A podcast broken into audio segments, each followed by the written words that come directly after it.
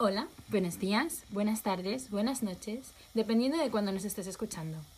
Bienvenido al cuarto episodio del podcast de Ultimate Paddock Pass. Hoy nos introducimos directamente en los últimos cotilleos que nos han llegado desde el mismísimo paddock y en cómo va a ser el primer Gran Premio de Qatar. Situado en el circuito internacional de Losail, está a 22 millas al norte de Doha, que es la capital de la península arábica. El circuito tiene 16 curvas y se construyó en 2004 y no es raro ver carreras en él, ya que es un circuito permanente en el, en el calendario del MotoGP. Este año será el round 20 de la Fórmula 1. Además, ya ha habido un acuerdo para que Qatar esté en el calendario durante 10 años a partir de 2023, porque el año que viene no habrá carrera ya que tienen el Mundial de Fútbol. Ahora Rebeca os explicará cosas sobre la pista, Lucía os contará si va a ser o no una carrera nocturna y qué otras modalidades de cuatro ruedas hemos tenido en Qatar, y Marta os contará los cotilleos jugosos que nos llegan desde el martes, porque todos estos cotilleos nos llegaron el martes. Adelante, chicas. Em, vale, pues voy a empezar hablando sobre la pista.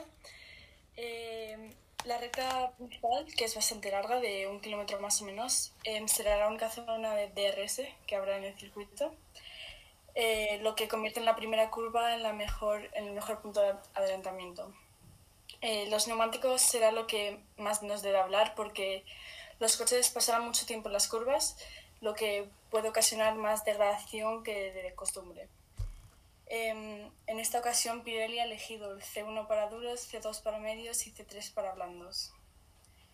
Em, en este circuito hay un em, vértice triple, de derechas que se convierte en una secuencia de curvas a fondo entre la curva 12 y la 14, eh, que se parece a la curva 8 que hay en Turquía, pero eh, está en la dirección opuesta. La pista no ha sido reasfaltada desde 2004, lo que significa que ha estado expuesta, eh, muy expuesta hasta convertirse en un asfalto árido y grueso. Esto debería proporcionar un buen agarre y varios niveles de abrasación en los diferentes neumáticos que usarán los pilotos. Em, veremos que los coches llegarán a una media de 237 km por hora en la clasificación y de 220 km por hora en la carrera. Eh, la predicción de los tiempos a una vuelta según los simuladores es de 1.22.5 en la clasificación y 1.28.6 en la carrera, que será de 57 vueltas la carrera. Yo ahora os voy a hablar de la carrera que probablemente sea nocturna. Bueno, prácticamente ya está asegurada la información. Si fuera de día tendríamos temperaturas altas y una gran humedad, pero aún a pesar de todo eso, al ser otoño serán más bajas que en verano. La carrera deberá ser nocturna, por lo tanto las temperaturas estarán alrededor de 20 y 25 grados Celsius. Otra información también muy interesante de Qatar son que ha habido grandes campeonatos. Aparte de las carreras de MotoGP, Oriente Medio también ha acogido al motosport de cuatro ruedas, en ocasiones como por ejemplo en 1992, cuando Nigel Mansell ganó en Losail el campeonato del Gran Premio de los Masters, aunque tuvo muy poca vida.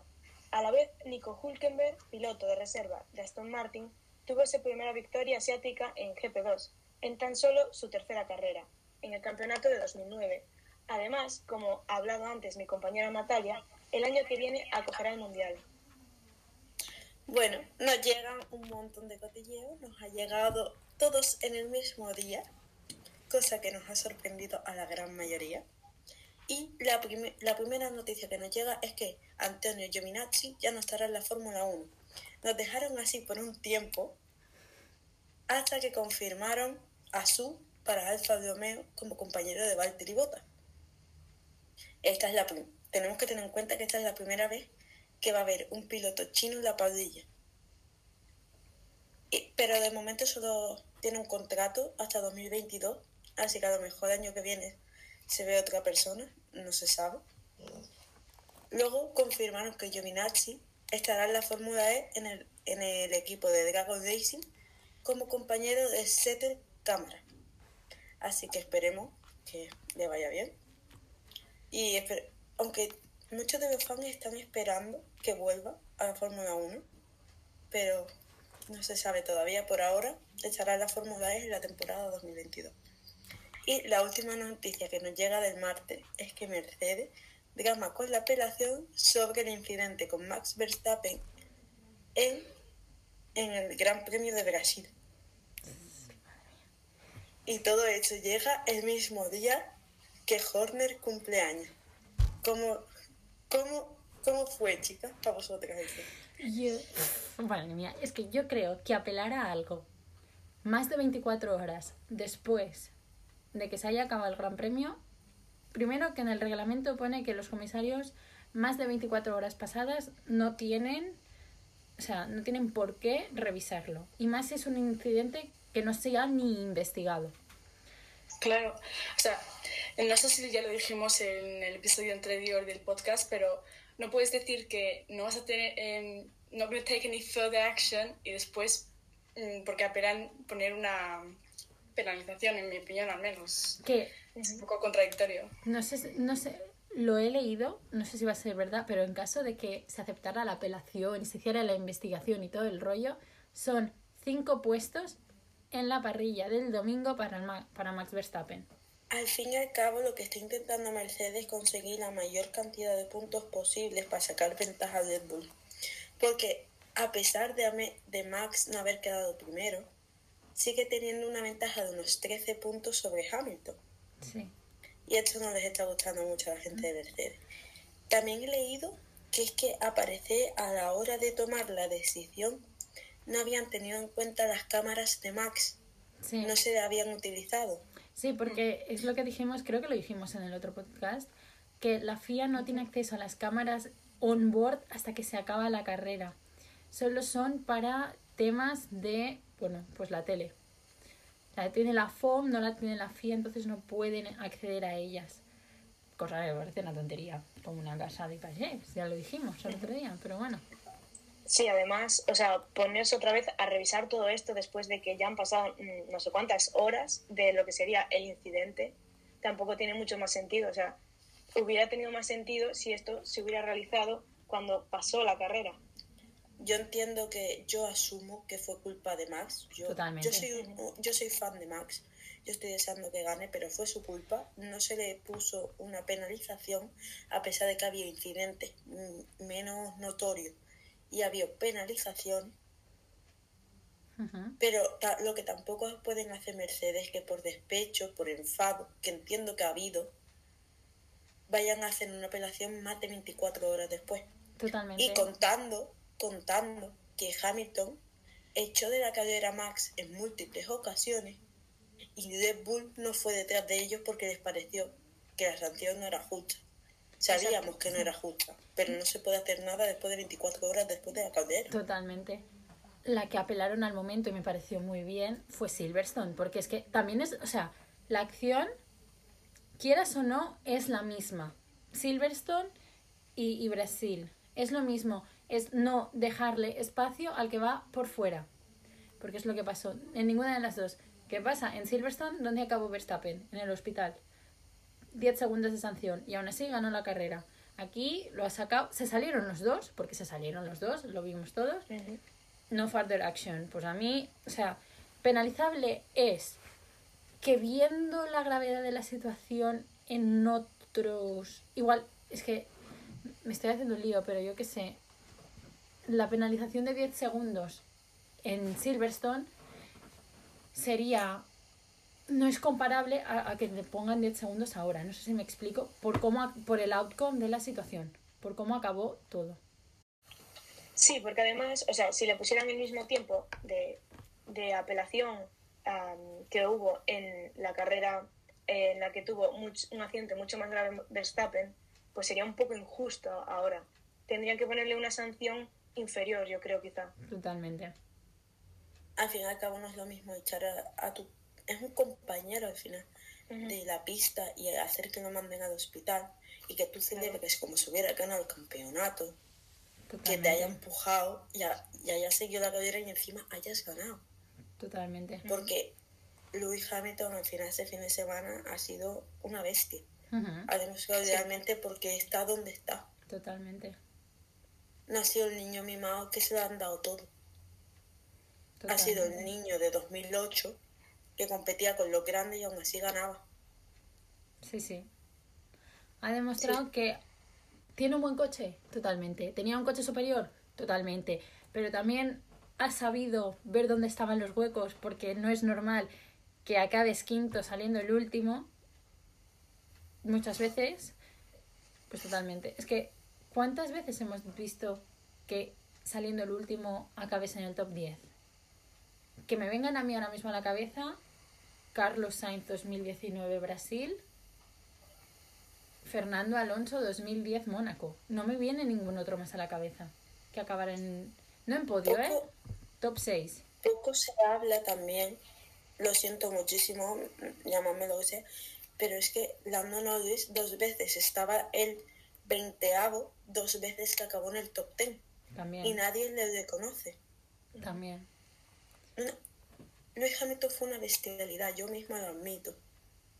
Ese hombre conduce muy bien, Sí, sí. sabe sacarle partido al buen coche que tiene, Sí, sí. pero te da poco de conocimiento a muchas otras personas. Lando Norris, por ejemplo, nadie le dio el reconocimiento que dos veces estuvo el último, dos veces acabó en el top 10. Ujú. Sí, sí. Totalmente. Yo creo que fue una muy buena carrera para él.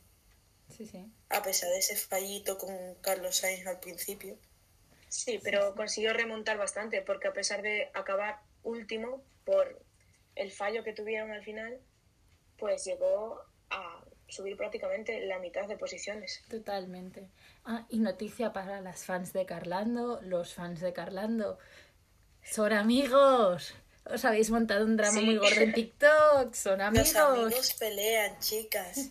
Ha, Claro. sido el calentón del momento. Claro. Porque, claro, estaba Carlos tercero y ha acabado perdiendo un podio. Es normal que ambos estén enfadados y uno ha acabado pues, el veinteavo. Los amigos se pelean, los amigos se enfadan. No significa que vayan a dejar de ser amigos. Claro, las amistades no se rompen por cosas así tan tontas. Totalmente. Y si se rompe por una cosa así, o sea, no era una amistad tan buena empezar. Claro. O sea, O sea, tranquilos todo el mundo. Yo creo que la cara que puso dando en el famoso vídeo fue porque les pilló todavía en caliente. Claro. Y Carlos solo le estaba diciendo que tendrían que mirarlo más adelante porque él cree que no fue su culpa. Él Claro. cree que no fue su culpa. Y no lo fue. El Claro. otro se metió por un hueco que no Pero había. Lando ya estaba calentado. Claro. Y Carlos Sainz también. Es que es normal. Sí, Es parte... Y ya está todo bien. Totalmente. Sí, además probablemente en ese momento Lando también tenía esa cara porque estaba un poco pues contrariado por la situación. Es que a lo mejor se lo esperaba mejor. Claro, Claro. Y eso al final él tiene muchísima presión sobre él mismo. Habla un montón de concienciación sobre la salud mental. Pero al fin y al cabo tenemos que tener que es un niño de 22 años. I don't know en el que se le pone en el que se le pone muchísima presión como a la mayoría de los pilotos Sí, sí. entonces esos momentos de calentón esas caras son normales no montéis un drama de lo que no hay Pero es que TikTok lo llevó, madre mía. lo llevó, lo lleva a otro había- nivel. parecía que llevaban juntos toda la vida y habían roto ¿eh? Sí, sí. Como si ya ni se hablaran. tienen, las niñas tienen que estar escuchando Olivia Rodrigo mínimo vaya You betrayed me. es que no es normal cómo se le tomó la gente Pero es que madre mía. Madre mía. Pues Es que fue como, como, pas- como para decirles, em, vete a mirar la carrera del 2007, donde Felipe Massa y Fernando Alonso se chocaron y empezaron que no, que no a la cámara señalando el coche y son tan amigos. Enseña, Es que madre siguen siendo mía. amigos.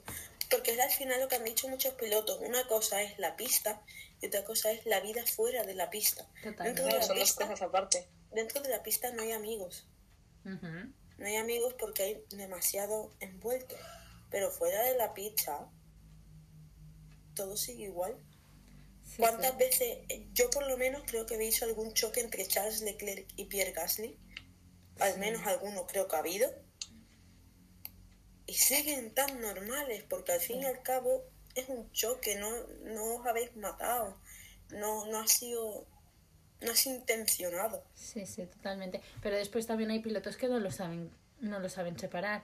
Ah, porque Sí. el propio Pierre Gasly en el podcast oficial de Fórmula 1 lo comentó que ellos, ellos, ellos incluyendo Charles Leclerc, Antoine Hubert, que en, paz, que en paz descanse, Esteban Ocon y él mismo, los cuatro corrían juntos en el karting. Los, cuarto, los cuatro eran, em, eran de habla francesa, los cuatro se juntaban siempre. Antoine, Pierre y Charles empezaron a ganar, empezaron a quedar en buenas posiciones, tal y cual. Y Esteban Ocon cortó la relación de la envidia que les tenía. Sí, también hay pilotos y pilotos.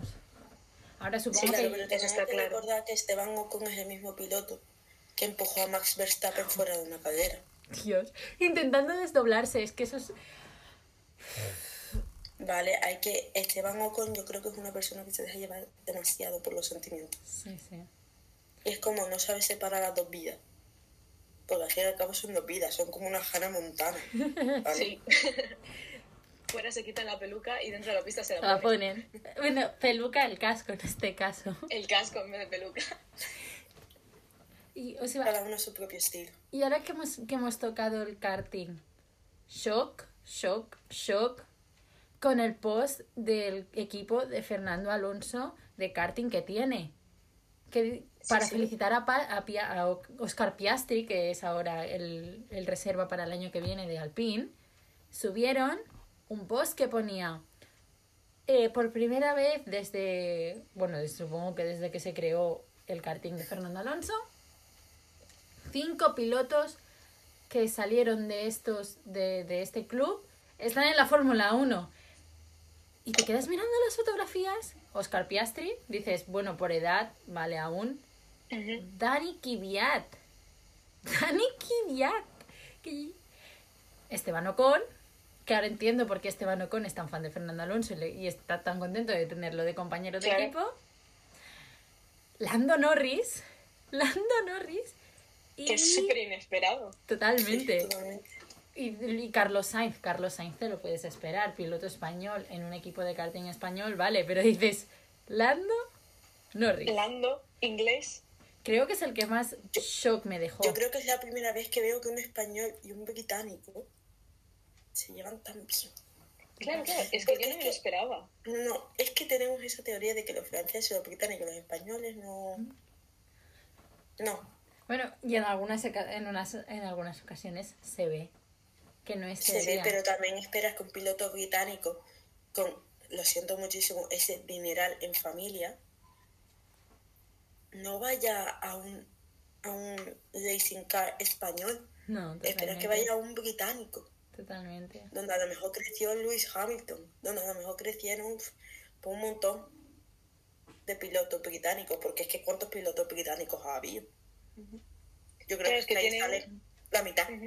Es que tienen muchas más opciones cerca que para venirse a un karting español. Pero tener en cuenta que empiezan a los 6, 7 años. Si pasamos Lando 6, 7 años, que era el 2006.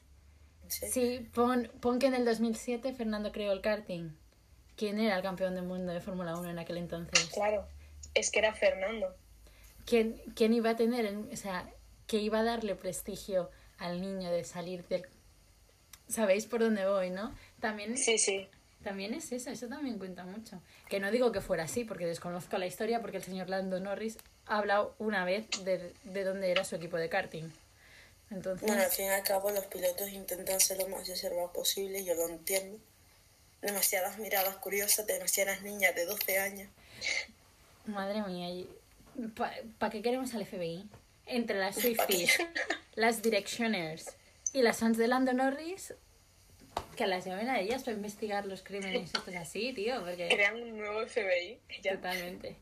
Si es que yo creo que la mitad ha averiguado todo a través de Max. No Max Verstappen, ¿vale, gente? Max Sí. Verstappen no. Estoy hablando del amigo de Lando, Max Fiotri, que también es piloto. Bueno, era Sí. piloto. Sí, sí. Es, era, no lo sabemos todavía, lo sé, lo veremos en 2022. Pero la cosa es que lo han sacado de por ahí. Porque como han crecido juntos, al final la misma vida la han tenido. Sí, sí. Pero me da muchísimo miedo, te lo prometo. Me da muchísimo miedo. Como de una persona pueden sacar otra. Todo lo descubren. Madre mía. A Investigar. ver, que yo no me quejo, ¿vale? Que yo a mis 12 años con One Direction era más o menos así. Pero. Disimula, guapa, disimula. Poquito. Y digo, volviendo a Qatar, sabiendo que a primera vista es circuito Red Bull, ¿os creéis que vaya a ser circuito Red Bull? Con todas estas penalizaciones, ya la tensión que, que hay a este nivel ya del campeonato, yo espero que sí. Espero que Max y Checo saquen buenas opciones. Pero va a haber, a partir de ahora van a ser calderas tensas, muy tensas. Y Podemos esperar hasta un choque ya de la Arabia. Yo Sí, creo sí. que va a haber al menos uno. Esa es mi predicción para el final del campeonato. Pero ¿quién se sale fuera? Marta, ¿quién se sale fuera? ¿Quién es el que queda sin calificar? Yo no quiero dar predicciones tan exactas, ¿vale? Es que nunca se sabe. Yo No, digo pero- que va a haber un choque entre Lewis Hamilton y Max Verstappen. Bueno, a lo mejor mandan a Valtteri Bottas, y al fin y al cabo. Ya está Ya, altura de Pérez ahí, sácalo. Pero vaya, que con- yo sé que va a haber un choque entre los grandes pilotos. Y voy a estar ahí para decir lo, Lo dije. dije. El próximo podcast, recap de, de Qatar, Marta, lo dije, lo dije. Marta, lo dije. Marta, dos puntos, adivina. ¿Creéis que nos podemos encontrar otro Hungría viendo que solo hay una zona de DRS y hay muchas curvas? ¿Creéis que la clasificación va a ser tan importante como puede ser en otros circuitos? La clasificación al fin y al cabo siempre es importante porque determi- determina más o menos dónde vaya el curso de la carrera. Bueno, al final siempre llegan pilotos sorprendiéndonos, pero al fin y al cabo más Fernando, o menos... magia. Al fin, al fin y al cabo, más o menos donde toma el curso la caldera, donde empieza lo grande y más o menos puedes ver lo que se va a venir. Sí, además Pero nunca llegas a saber exactamente porque Hungría fue sorprendente. Fue como seis coches en una misma curva. Y el meme de después, todos dentro y el otro... Lo siento. Y el otro allí solo. En plan, yo sigo. Yo gano. Y después dice, estoy el último, no fastidies. No fa- Es que el mensaje de radio me mató. Cuando dice, hey, I'm the last one. No fastidies, tío, no fastidies. Fue muy, fue muy épico, la verdad. Ay, Yo creo que Hungría y creo que Bakú. fue Bélgica Bakú. fue donde más memes sacaron. Y Bakú también fue... Bueno, eso ya cuando, cuando estamos en el en invierno que no va a haber carreras de las que hablar, ya hablamos de eso. Lucía, ¿tú ibas a decir algo? Sí, que, a ver, yo creo que puede ser que se consigan adelantar mucho, pero si consiguen hacer muchos adelantamientos va a estar curioso, porque como sabemos, solo hay una zona de DRS. O sea, va a estar más complicado de lo normal. Sí, sí. Bueno, ya lo veremos en el siguiente capítulo. ¿Y Sí, qué va a a ver qué decir? nos depara. Otra vez hay rumores de la unidad de potencia de Lewis Hamilton. Otra vez. Dicen que igual lo puede cambiar este fin de semana. ¿O se viene otro 25 o cómo va la cosa? Vete a saber ya. Vete a saber ya. Yo creo que ya le ha gustado eso de empezar el último y acabar el primero. Sí, sí, sí. Así Bueno. gana fama. Cha- eh, Charles Leclerc. Ahí. Ha sonado muy, muy francés eso. Pero Charles ya dijo que si queríamos emoción en las carreras, parri- parrillas invertidas. Y yo, Charles, totalmente 100% de acuerdo contigo. Porque fue increíble, tío. La sprint fue increíble. Fue increíble, sí. Eso, un accidente en la primera curva donde Mazepin de repente lo ves el décimo, como en México. Quita, quita, quita, quita, quita. Que un día Mazepin yo creo que se carga a alguien. Esperemos sí. que no, ¿no? Pero No, sí, sí, sí, creo que fue en Rusia el año pasado, en la, G- en la, la GP, Dios, la GP, le iba a llamar GP2, lleva sin llamarse GP2 igual desde el, desde el 2008. En la Fórmula 2 arrinconó a su noda en la pared, que es o pisas el freno o te estampas contra el muro. O te la comes directamente. Sí, sí. Bueno, casi se... Bueno, se adelantó a Luis Hamilton, casi lo ves tú. Mirarlo fue un poco predicción de él. Mm, ¿Qué nos iba a decir? No, mm, más cosas así que he escuchado, no, no tengo nada. No, Las ruedas yo de creo, yo creo que ha sido demasiada emoción por un mismo día. Sí, sí. Sí, sí, fue todo junto el martes. Todo, todo ahí. Sí, pa, pa, pa, pa, pum, pa, pum, pa, pa. pum. ¿Y qué va a decir las ruedas de prensa? Toto Wolf y Christian Horner juntitos. ¿Qué le gusta a la FIA una un pelea de drama? gatas. ¿Qué le gusta a la, a la FIA el drama? Pero al final eso es lo que da audiencia. Total. Pero, sí, lo hacen yo creo que ya aposta. pero Porque nadie, se va a atraer más gente. pero nadie ve las, las entrevistas de los team manage- managers. Al menos yo no sé Por eso también la encontrarlo. veo. ¿Te crees que yo, yo me voy a perder ese show? A ver, que yo no me pierdo no, nunca, pero esta vez es que yo creo que me voy a poner hasta de recordatorio. Es que ya te llama esa entrevista. Es como, come to me. Pues, Es como preparo las palomitas, y, y venga. uno... Bueno, creo que no nos hemos dejado ya nada, ¿no? Solo nos queda que no. dar la noticia de que alguien de nuestro equipo, alguien que se llama Miriam, Que ahora mismo está aquí. no está aquí porque Miriam, cuando oigas esto te queremos. muchísimo. Sí. Tiene un libro poemario en Am- que se puede comprar en Amazon que se llama Lo caótico de ser mariposa. Y yo ya lo he empezado y me está gustando muchísimo. Yo ya me lo he acabado. Es buenísimo. Yo todavía estoy en espera de comprármelo, ¿vale, gente? Yo me Yo, lo siento muchísimo, yo no tengo el sueldo de, un- de alguien de Fórmula 1, yo tengo que esperar. Pero nada más tenga la paga, verdad que me lo quiero comprar. Y yo creo que todos los que estén oyendo esto deberían hacer lo mismo, Sí. porque yo creo que es un libro que no te podrías perder. Al fin y al cabo está, está escrito por una de nuestras amigas. Totalmente. Qué mínimo. Claro. Qué mínimo. Un libro de 10. Totalmente. No, pero es- os- os- los poemas son. Y algunos llevan ilustraciones también. Y, o sea, en aesthetic, en plan, visualmente, es total, es súper agradable. Y, y los Pues ya sabéis poemas. qué hacer, chicos. Os podemos intentar dejar el link en alguna de nuestras plataformas. Lo podemos compartir en Twitter y lo podemos poner en, en el link tree que tenemos en, en TikTok y en Instagram. Ya sabéis, Paddock, Ultimate Paddock en Twitter, The Ultimate Paddock Pass en TikTok, en Spotify, aquí donde nos estáis escuchando, y en Instagram. Y nada, ya en, en nada os empezamos a subir info de todo. En Twitter tendréis recaps de las entrevistas. Si hay momentos graciosos, los subiremos a, a Instagram y a TikTok. Y cualquier novedad de la que nos enteremos, también nos la subimos. Así que muy Pues- atentos a todo. Esto es todo. Nos vemos en el recap para la semana que viene, donde ya sabremos qué ha pasado en el Gran Premio de Qatar. Y que tengáis un resto de semana muy tranquilo. Ad- Adiós. Adiós. Chao. Bueno, ahora mismo cuando estamos grabando el podcast es miércoles por la tarde y nos acaba de llegar la noticia, una vez hemos cerrado, por eso este side note, de que mañana, mañana, jueves, a las 5 hora en Qatar, un representante de Mercedes tiene que ir a declarar a los comisarios por el incidente entre Max Verstappen y Lewis Hamilton. O sea, los stewards deciden que esto sí que lo van a reabrir y otros incidentes que ha habido no.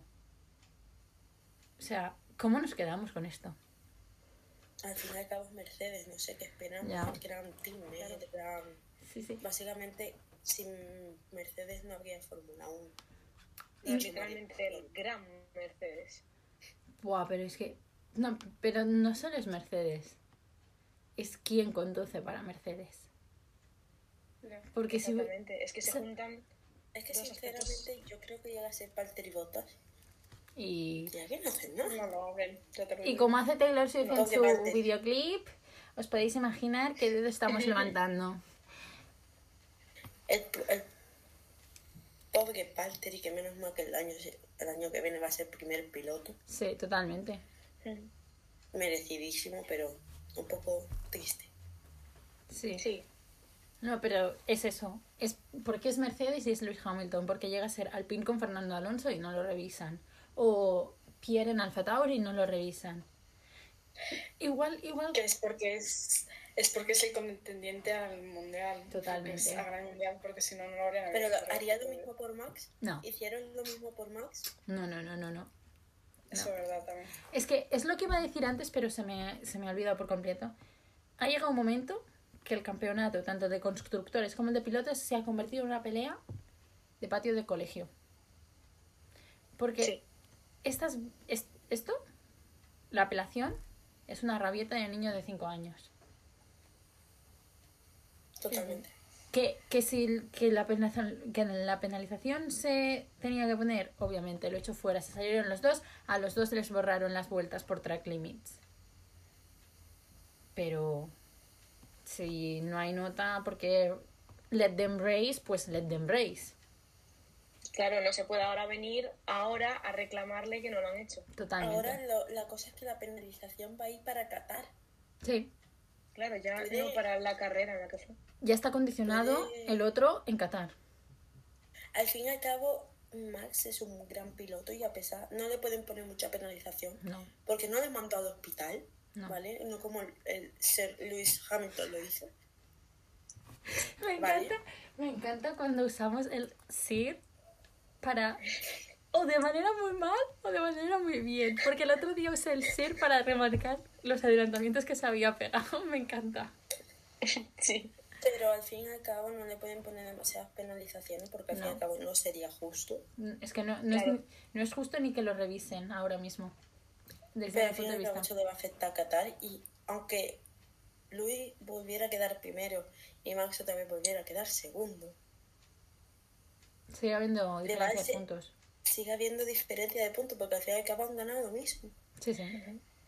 Pero si ponen penaliza- penalización, ¿cuánto qué creéis que le va, cómo le a Como poner? máximo y pasándose 10 segundos. Es que es muy difícil porque si ponen una penalización muy gorda, la gente y los fans se les van a echar el cuello. Claro. Máximo lo que tendrían que ponerles tres puestos en parrilla. Tres. Ya. Tres. Sí. Pero es que no son consi- consistentes con este tipo de Nada. problema, porque No, no, durante esta normas no temporada, son consistentes, no las aplican lo mismo en el mismo piloto. claro, No. durante esta Claro, temporada ha habido varias veces que ha pasado incidentes parecidos y van cambiando las O sea, penalizaciones. pero Pero ahí es se que... ven injusticias. Ahí. Sí, totalmente. Por, por ejemplo, esta, se- esta, esto se dio en Austria, con Checo y Lando, y allí, por ejemplo, sí que fueron consistentes. Se la pusieron, sí. se la pusieron a Lando, pues le pusieron dos a Checo, de la misma manera que, que Yuki Tsunoda en la misma carrera hizo el tonto dos veces y pisó la línea blanca y las dos le pusieron segundos. Es que si no llegan a hacer eso, se les echa todo el mundo encima, o sea, no puedes hacer eso. Pero sí, Sí, ahí sí. sí que lo hicieron bien. Pues nada, esto, el resultado de todo esto lo haremos con la recap. El, eh, el domingo por la noche o el lunes. No sabemos cuándo subiremos el, episodio. Y ahora sí que sí. Nos oímos pronto. Adiós.